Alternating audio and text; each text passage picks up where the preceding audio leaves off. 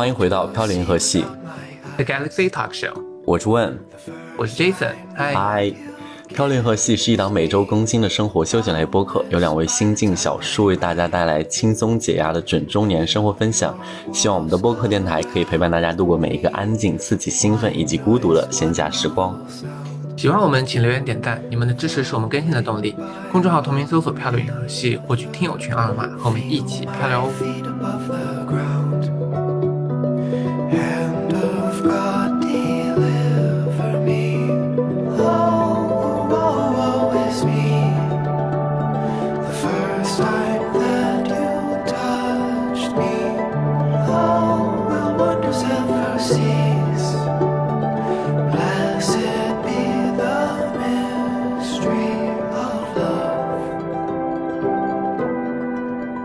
有关飘零河系的话题啊，都是我跟 Jason 突然之间的脑包。比如说，他今天突会突然抛给我一个主题，然后我明天突然回他一个命题，然后我们俩会经常你来我往的说一些哪一些的可能话题会引起我们听众朋友们的兴趣。那恰逢我那就是问本人啊，我前段时间我自己有在我们的朋友圈看到一个令我比较瞠目结舌的信息，然后这个信息呢也是有关于改变、成长以及回忆的一个主题吧。所以我们今天有邀请到我和 Jason 的非常好的一个朋友 Leo，也是我们之前在飘零河系第一季有上过我们播客节目的一位好朋友。我们先来欢迎 Leo。嗯，大家好，我是 Leo。Leo，帮我们先简单的介绍一下自己吧，就是给那些我们第二季或者刚刚来收听到飘零河系电台的朋友们。嗯，我我在旧金山，然后从工作呃从学习到工作，然后一共已经待了十七年，然后所以就是今天嗯他们来找我这个主题，也就是跟很久没见的老朋友啊什么的，然后我还有蛮多就是国内的同学认识二十多年或者好朋友认识十多年以上的，所以还蛮适合呃来聊这个主题。对，而且我觉得刚好，为什么我今天聊到想起这个主题，是因为 Leo 我们之前在就是知道那个口罩原因的时候，其实在国外就待了很多很多年，然后没有回国。然后今年 Leo 整个大放飞自我，就是回国玩了三个月还是十天，我忘了，然后大放放飞了一把自我。天哪，是哪方面的放飞啊？我猜 我猜测哪个方面都放飞了吧？各种我猜是食物了，各种放肆的吃食。物了，国国国内的食物真的是太好吃了。我猜测是人文啦。我也我也我我也是几乎每天都去一个博物馆，也是去了不蛮多我人文的东西。而且我看到 Leo 都大发，就在国内大发酒吧的照片。Leo 不可以吗？这个难道是不不不不被允许的吗？可以啊，当当当然可以。Leo 这次你有特别，比如说要去一趟山东或者去一趟西安这些比较受欢迎的地方吗？没有，这次主要是去了嗯香港、北京和上海，然后还有我的老家内蒙古。哦，对，Leo 是内蒙古人，对我是内蒙古的。我觉得这个还蛮特别的。内蒙古人回忆回忆往事，这是什么地域歧视的话？我第一个要举报你。内蒙古人回忆往事可以的。就你知道，这期我们讲到这一期，其实有两个因素。第一个就是我看到 Leo 回国，就在然后他发了一个他遇到，就是他去重新见了他的初恋，让我觉得真的假的初恋是非常多年前，大概十几二十年前吧，是吧，Leo？嗯，这个初恋是呃一个直男，然后我们在高中的时候吧，我就其实默默的喜欢他，然后后来也跟他表白，然后但是我们是最好的朋友的那种，就是关系特别特别好。然后他现在结婚生了小孩儿，然后他小孩儿就就是就我我相当于是他小孩的干爹那种感觉，就是、哎对关系很好。等一下，等一下，我先捋清楚，就是你的初恋又同时是是直人，等一下这个是怎么解释？我有点没有绕过来。我自我自己自己给自己定义的一个初暗恋吧，因为最早喜欢他，其实喜欢很久，喜欢了三四年吧，所以对我来说是生活生命中很重要的一个人，所以我才把他定义为初恋。而且后来我喜欢其他人的，就很多呃物理特征都是感觉是从他身上找的。哦，就是他给你后面的情感的择偶标准带来很深的烙印。对对对，就好像我喜欢体毛体毛比较多的，腿毛比较多的，或者我喜欢就是呃单眼皮、小眼睛的，都其实还或者大耳朵的，都都跟他就多多少少有一有一些像，而而而且就喜欢比较性格比较踏实，然后又比较容易相处的。天呐，我跟你说，你刚刚说的这些所有的形容词都是 Jason 的相反面。你知道，就是就是 Jason 他的体毛就很少，然后他的性格又很不好相处，就很古怪。然后他又是双眼皮、浓眉大眼，然后又是那种嗯，又有一点水灵的那种感觉，然后又他的皮肤很光滑，很像海豚。这就是为什么我跟 Leo 那么多年都走不到一起的原因吧。终于出来真相了。不过说实话，有有人之前有就撮合过你们两个吗？我跟 Leo，对，好像没有啊。，Leo 一直都是在喜，Leo 一直在喜欢我的一些好朋友啊，我没办，我也没办法。就是他喜欢了你周围的所有人，但就是不喜欢你。呀、也没有到所有人吧，就一个人而已。好了，开玩笑，开玩笑。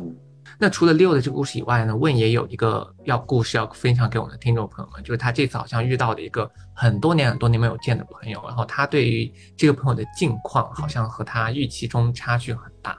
哎，我来先说，我跟你讲这个故事是为什么？我觉得它非常适合我们今天这期做的主题，就是改变，就是十年之间的成长有多么巨大。我大概先说啊，就是我确实跟我这个朋友，虽然现在我们称他为朋友，但其实已经沦落成你知道朋友圈的。或者是微信通讯录里边的一个一个人名，但是因为就是我们可能就上学的时候关系还不错，可能大家会一起出去玩啊，一起去呃餐厅一起上学之类。但是你知道后来毕业之后，对大家各奔东西，然后时间久了，你我相信你绝大部分的人里边都会有这样的朋友，就是你们不再怎么联系了，就可能之前关系非常好，但是后面的关系就。嗯，草草了事吧。然后我先给你说一下为什么让我很震惊的一个点啊，就是这个同学是我当时还在呃美国读书的时候，应该是反正就是最很早了，应该是一三年哇，也也确实也十年了，一三年一四年的那个阶段。然后当时我认识他是因为我们就是同时进入到那个学校，因为你知道。同是留学生，大家就很容易对互相产生，嗯，朋友之间的依赖。就你知道，首先语言是相通的嘛，然后我们当时是一大帮子人，然后里边的其中这个朋友呢，就是我们当时我我忘记他是学哪一个方面的那个专业啊，可能是文科或者是理科。然后，但是我当时学的艺术嘛，然后每次我们一起在一起的时候，然后大家都是从来都是七八个人一起做饭干嘛，就是关系还挺好的，我们一起出去玩儿。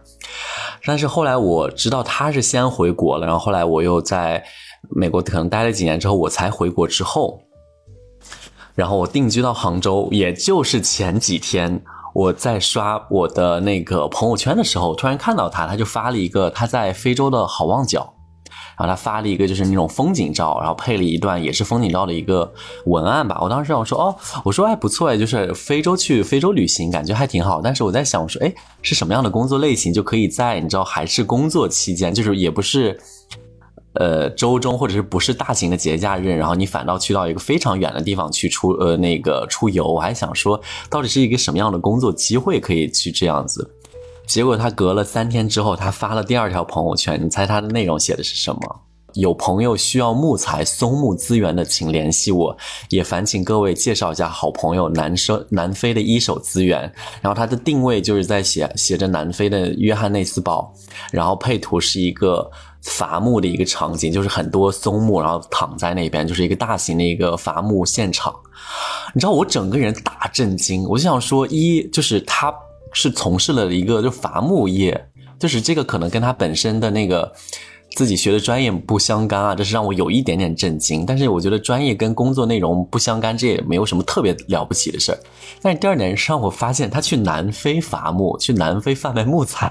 然后整个人就大震惊啊！我不知道我我不知道 Jason 或者 Leo 能不能理解我当时的心情。我就想说，哎，我们都是嗯，同时在那个学校上学啊，就大家都买一个什么二手自行车啊，去那边每天上学啊，吃，呃，怎么怎么怎么样。结果突然我就是十年后的某一天，在手机里突然发现他在南非贩卖木材，然后我就整个大震惊。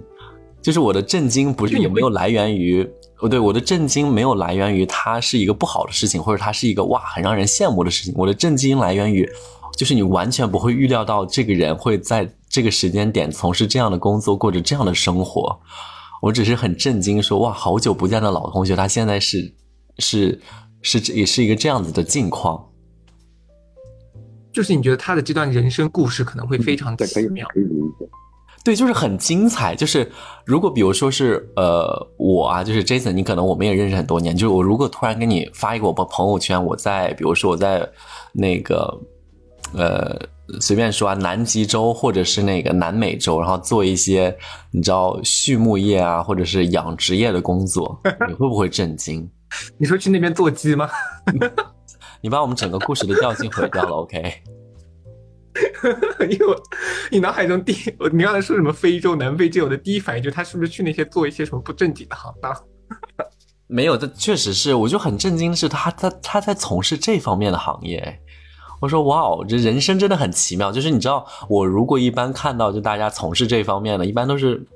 你知道社交媒体啊，或者是短视频行业，大家会说什么？哎，我有哪哪里的一手资源，有需要的请跟我联系，怎么之类的。然后，所以我就很震惊的说：“哇，我的好朋友现在在从事这方面的工作。”我说：“嗯，原来我的朋友圈是蛮丰富的。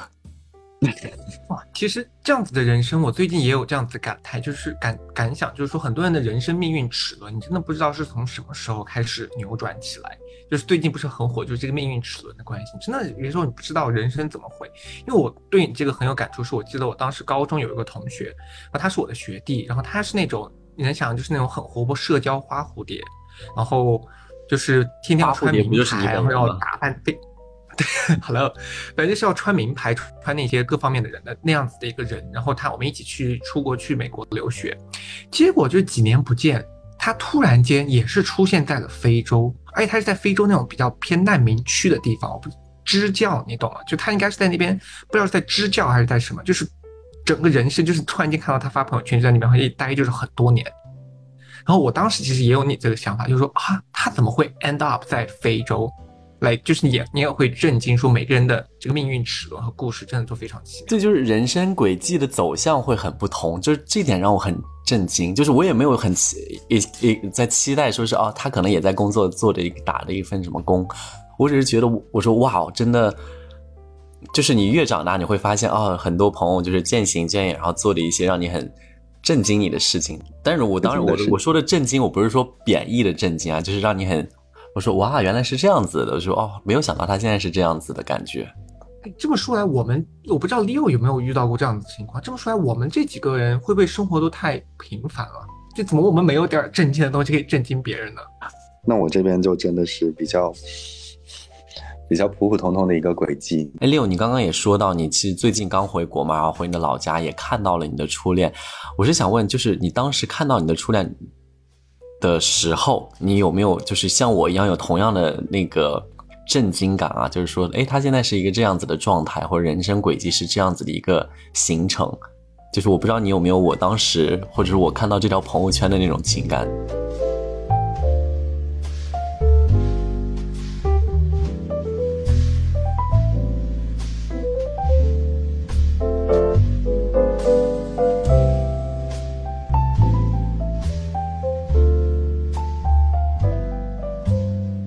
多东西可以说，因为我最早认识他也很奇妙吧，就是我们当时住在一个小区，然后都已经是高三了，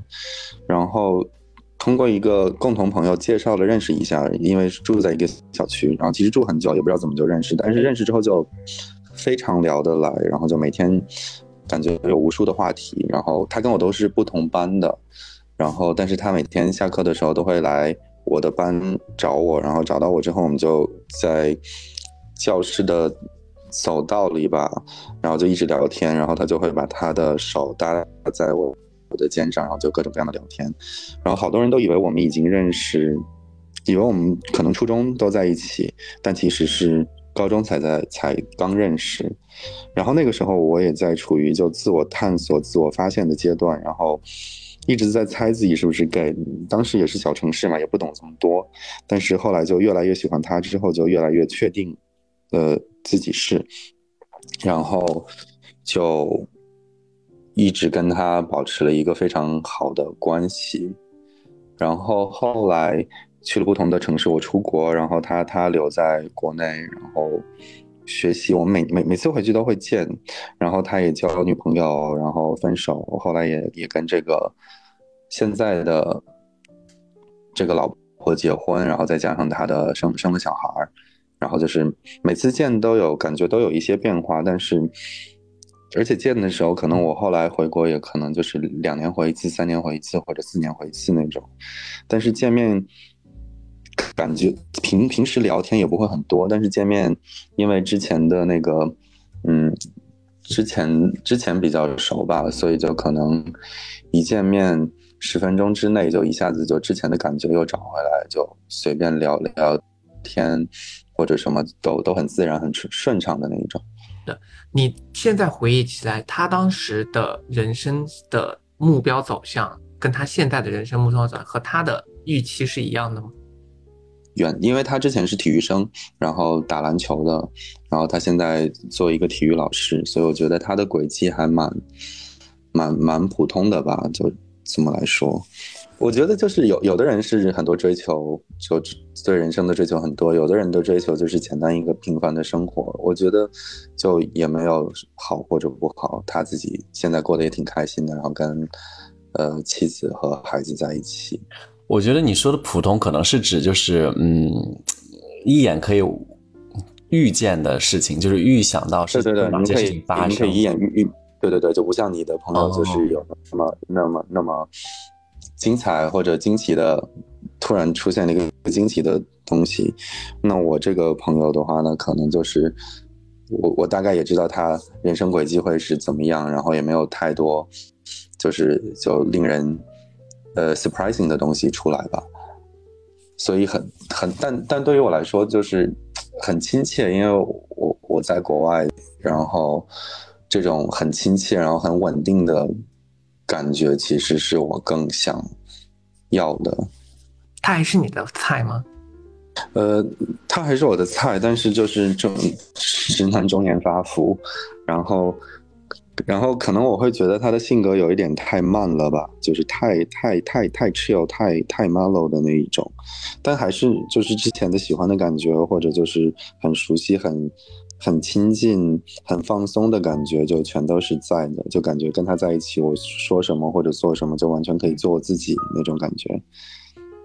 嗯，了解就你解。跟他在一起，终于最后做了一个 bottom。也也倒没有了，Jason，你给我，你给我现在立马道歉。干嘛？有这这有什么的？我我在我猜想他当时喜欢这个直人，也不会是因为喜欢他作为一个 bottom 的角色。哎，其实我是我觉得说到这个话题呢，就是我们虽然刚刚讲了我自己身上的例子，以及 Leo 他的初恋的例子，但是你知道，回到我们嘉宾本身，就是虽然也是有着小哥一年时间没见，但是你知道我们的 Leo 就是现在的一个人生状态是有在，我不知道现在有没有在 looking for another one。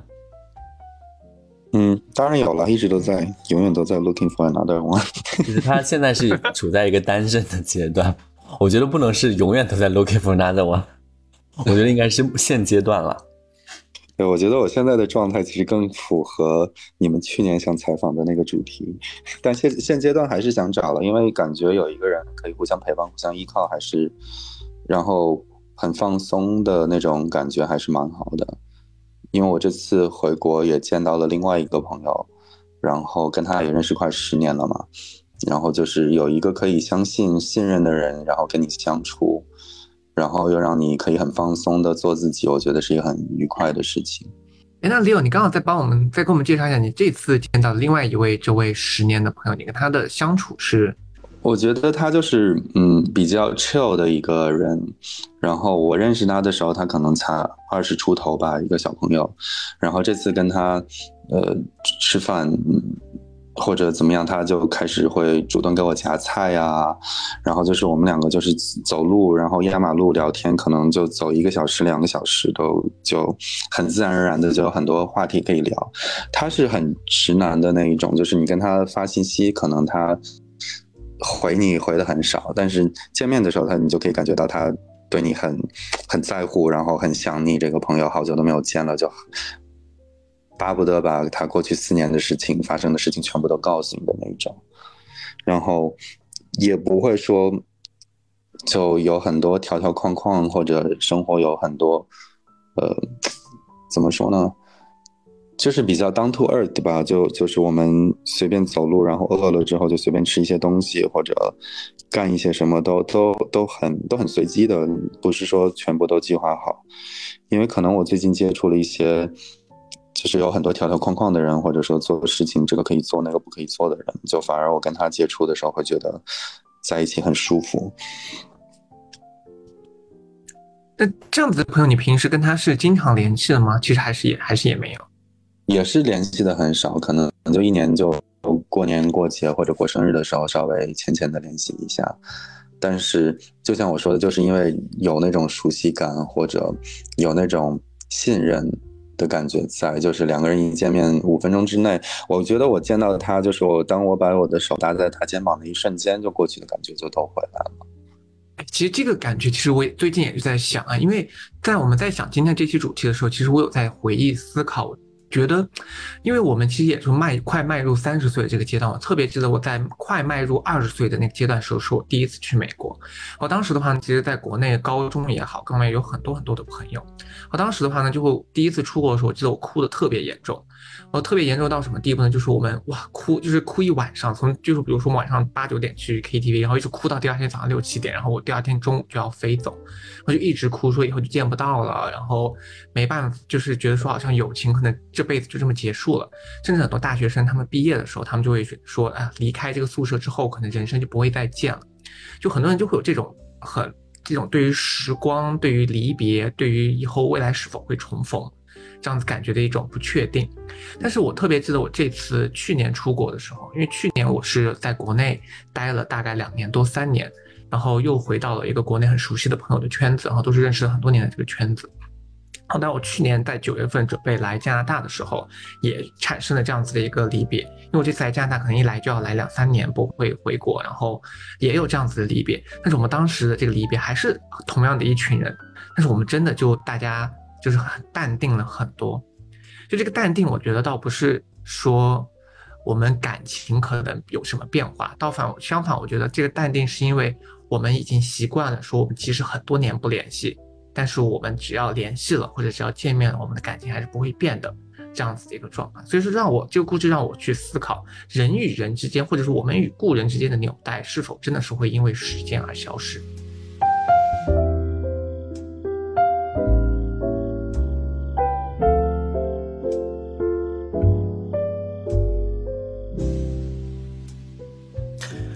哎，但是我其实有另外一个方面的观点啊，就是虽然我是我们有真的啊，我就是我不否认我们会有那种很长时间不联系，但是我们依旧觉得情感时间，我们你们朋友之间的情感是不会变的，这个我一点我一点也不毋庸置疑。但是我是想问的是，就是你们真的觉得时间会对于所有的不管是情感、友情或者爱情，会真的没什么改变吗？就这一点，我确实，嗯，在我身上发生了蛮多例子，就是因为我印象当中，我有一个好朋友，我跟她，呃，一个女生啊，我老家那边那个好朋友，我跟她大概从初中到现在，我们一直都关系非常好到。后来包括，嗯，我去外地读书啊，包括很久都不回家之类的，很长时间都没有见到她。然后她的人生呢，也是经历很多，比如说她。呃，跟他的前任分手，后来跟他的现任在一起，然后结婚生子，然后包括现在就是养呃照顾家庭怎么怎么样。但是我真的觉得时间久了，你们虽然想的是哎我们的情感不会变，就是至少从我们自己自身来讲，但是我也不知道，就是可能某些情况之下，你的自身的条件也就不会让你那么想去说。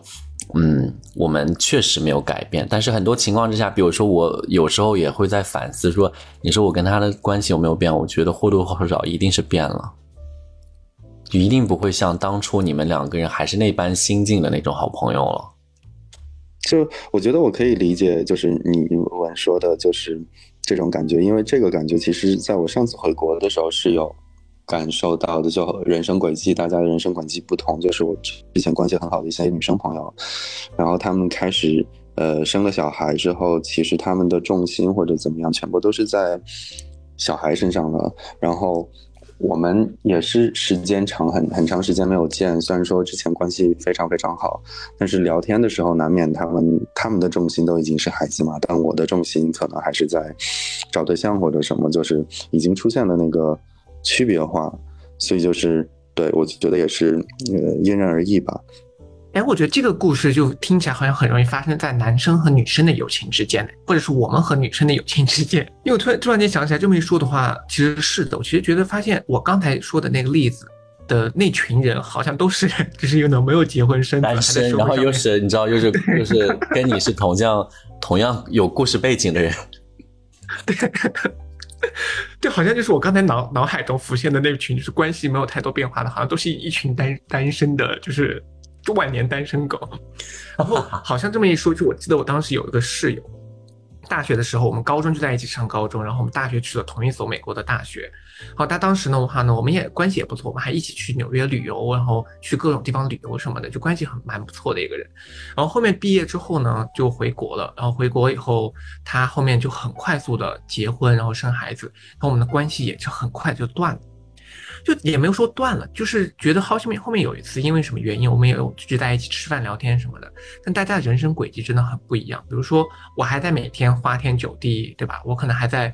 就是偶尔奋斗一下事业，但是我的人生还是处于那种还是在玩的一个状态。但他的人生阶段已经到了，就是真的是孩子，然后他要考虑孩子的上学，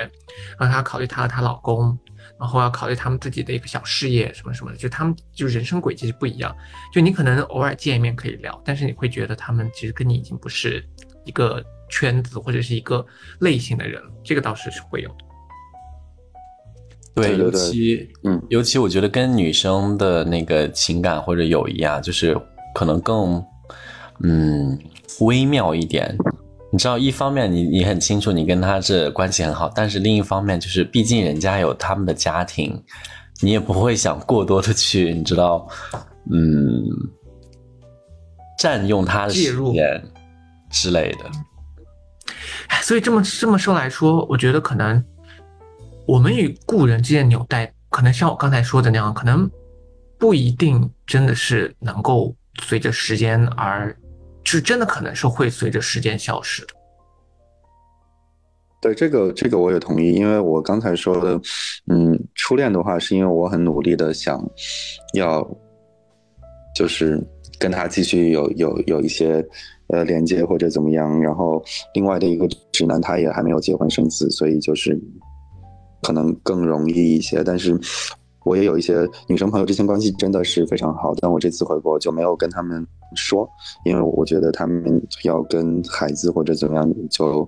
呃 schedule 起来可能也没有那么容易。然后其实真的就是好久好久没见的时候，有的时候你也不知道要跟他们说什么，然后话题可能也完全不一样。然后因为彼此也跟彼此的生活好几年都没有没有一些 catch up 或者怎么样，就。就你又想见他们，但是见了之后，其实聊天也是有一点点小尬的那种，就是互相硬硬硬硬要找话题那种感觉，所以我也懂。哎，那所以在这种人生状况中，你们其实会有在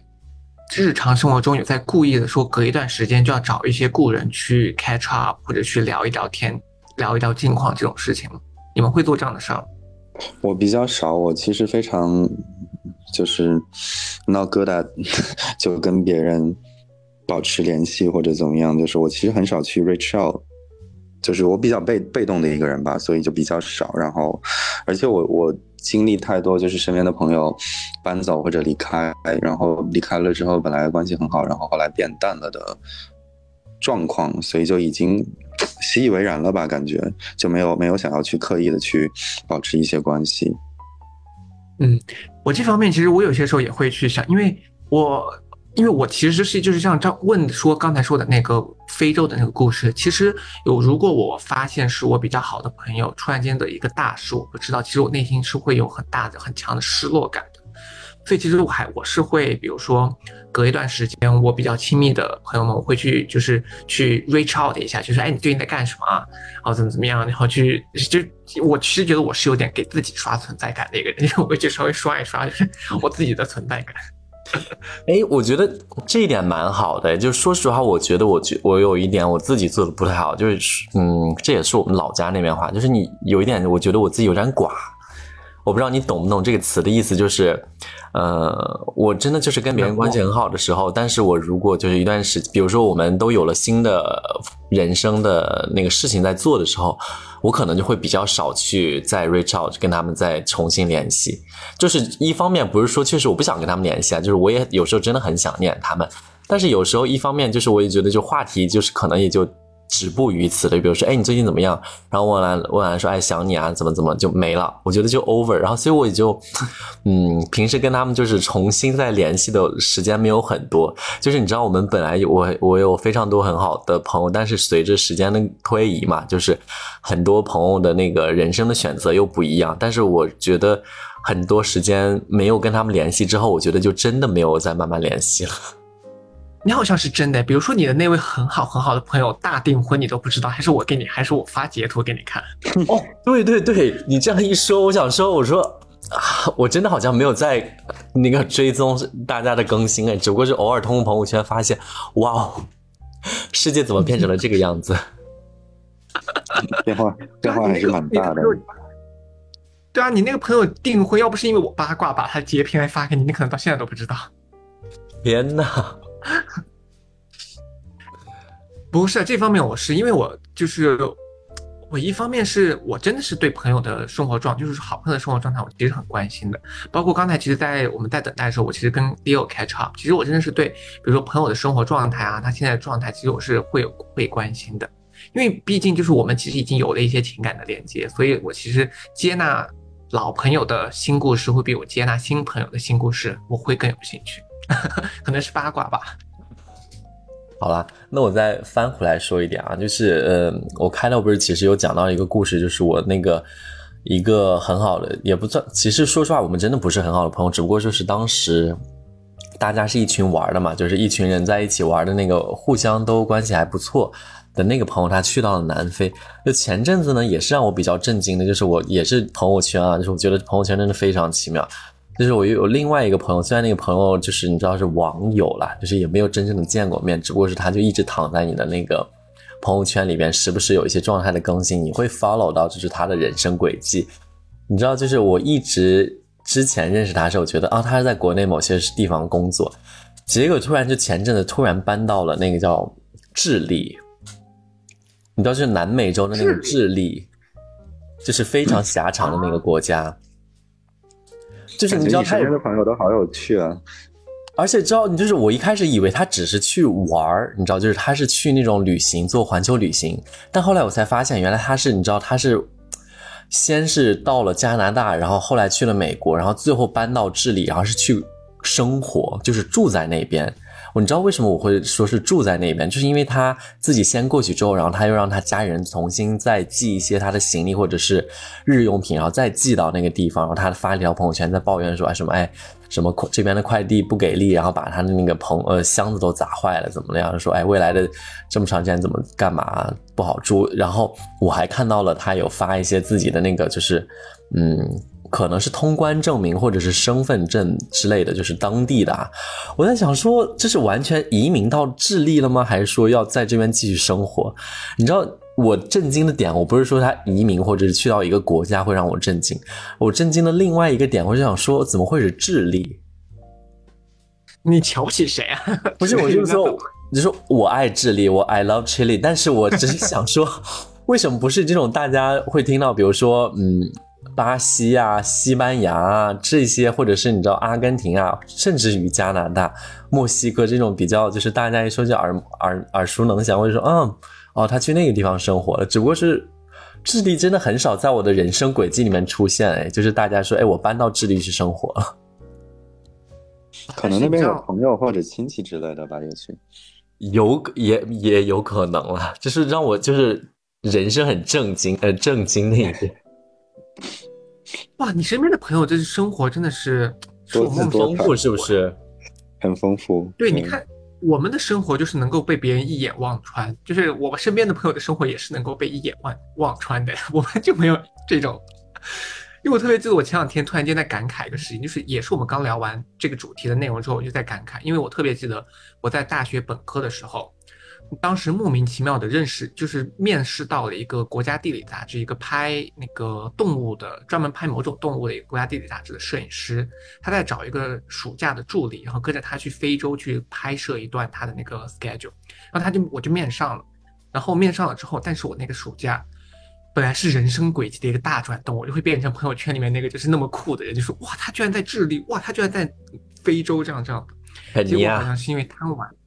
对，结果好像是因为贪玩还是怎么样，我最后没有去。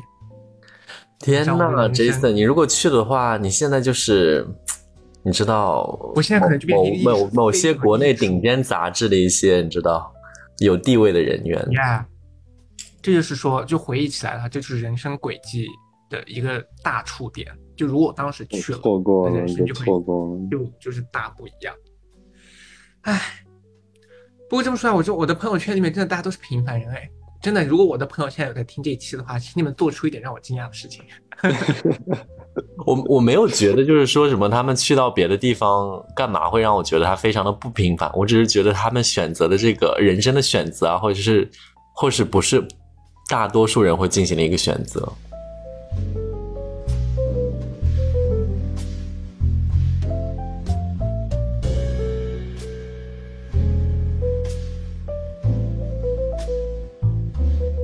那我们刚才其实都在聊我们和很多年不见的人重逢之后，我们对对方的状态的一种故事的一种感觉。那大家你们有没有什么时候觉得说你在跟很一个人很久不见之后，你在跟他聊天，在跟他回忆往事的时候，你突然间感慨自己也是千帆过尽那么多年，自己也就是从当时的一个少年或者是一个精力充沛的人，变到现在这样子的一个对自己时间变化的一个感触。对，可能就不像年轻的时候就觉得很多未知，或者还有很多机会在等着。现在反而会觉得有的时候可能就是有一些事就是无能为力的，然后或者就是缘分该继续的话，可能还是会继续，或者缘分尽了的话，有的时候也就是尽了的感觉。但我觉得可能会更加。珍惜身边的人，或者珍惜呃眼前的一些人吧，就不像之前会觉得说自己还有机会，或者就就可能不会那么看重身边的一些关系或者怎么样。对，我为什么聊？我为什么想到这个问题？是因为我前段时间跟一个，就是我有一个女生朋友，她也是我们高中就在一起玩儿，然后她后面去了，有我们一起去了美国，然后他后面去了 L A，然后呢，我们也是很多年很多年没见面，然后这次我去，我来了加拿大之后，我们突然间在 Instagram 上就大概有聊两句，说，哎，那你下次要来加拿大找我玩什么的，我们大概就简单的 catch up 了一下，但是就是有一种，就是你上次见到这个女生的感时候，你们还在高中。就高中我们可能还在，就是一起可能在上上学、放学，然后还有去来逃课，就你感觉到你当时非常非常轻松的一个，那你现在已经十十一二年过去了，你现在跟大家在聊天，你你就我就有一种就是我过去这十二年就是时光，就是就我做了些什么事情，瞬间在我脑海里面就是一幅一幅的闪现，我就会想，因为你马上你被强行的拽回了你高中跟他认识的那个场景，就你当时的心理状况，当时的。一些事件，然后你现在又被突然间拽回到你现实中，就是，哇，就觉得说，真的老了，就会感慨。我真的有些时候会感慨说，现在心境真的完全跟以前不一样。就是自己那么多年可能，然后我有些时候也在想啊，就是我突然间闪过的这十几二十年的人生里面，没有任何一件事情是跟工作有关的。就是我没有任何就是记想能够想起来工作上面的事情，想起来我那些花天酒地的事情。我是有些时候。我能够突然间闪过一个，我当时可能在西雅图，我特别记得在西雅图的那个湖边，我在做 kayak，就那个独木艇，然后我在看着西雅图，晒着太阳，看着西雅图的那个场景，在我眼中闪过。然后我也突然间闪过第我来加拿大的第一个秋天，我看到的第一片秋天的景色，就是看就是脑海里面闪过的是这些画面。而相反，就是我平时我可能很激动的工作、学业，我可能又去了哪个酒吧，我可能又跟了多多帅多帅或者多好看的人，就是有过一段故事，这些故事都没有在我的脑海中闪现，我就有了这种这个感想。嗯，我懂你，确实就有一瞬间很多画面在你眼前会闪过，但是但是有些画面或者有些记忆确实也会变得很模糊。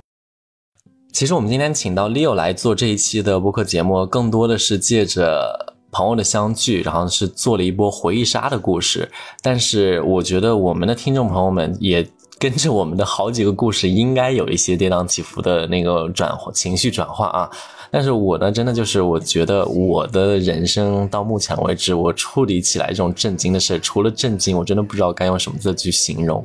就我相信大家也一定会有过，比如说是，呃，你印象中他应该是什么样子的，但其实对方已经变成另外一个样子。这一点并没有一个好坏之分，它只是让你会认为说，哇，人生真的很奇妙，因为每个人的发展轨迹真的不一样。他做的事情可能是你没有预料到的，但是你未来会做某些事情，也可能是他没有猜想到的。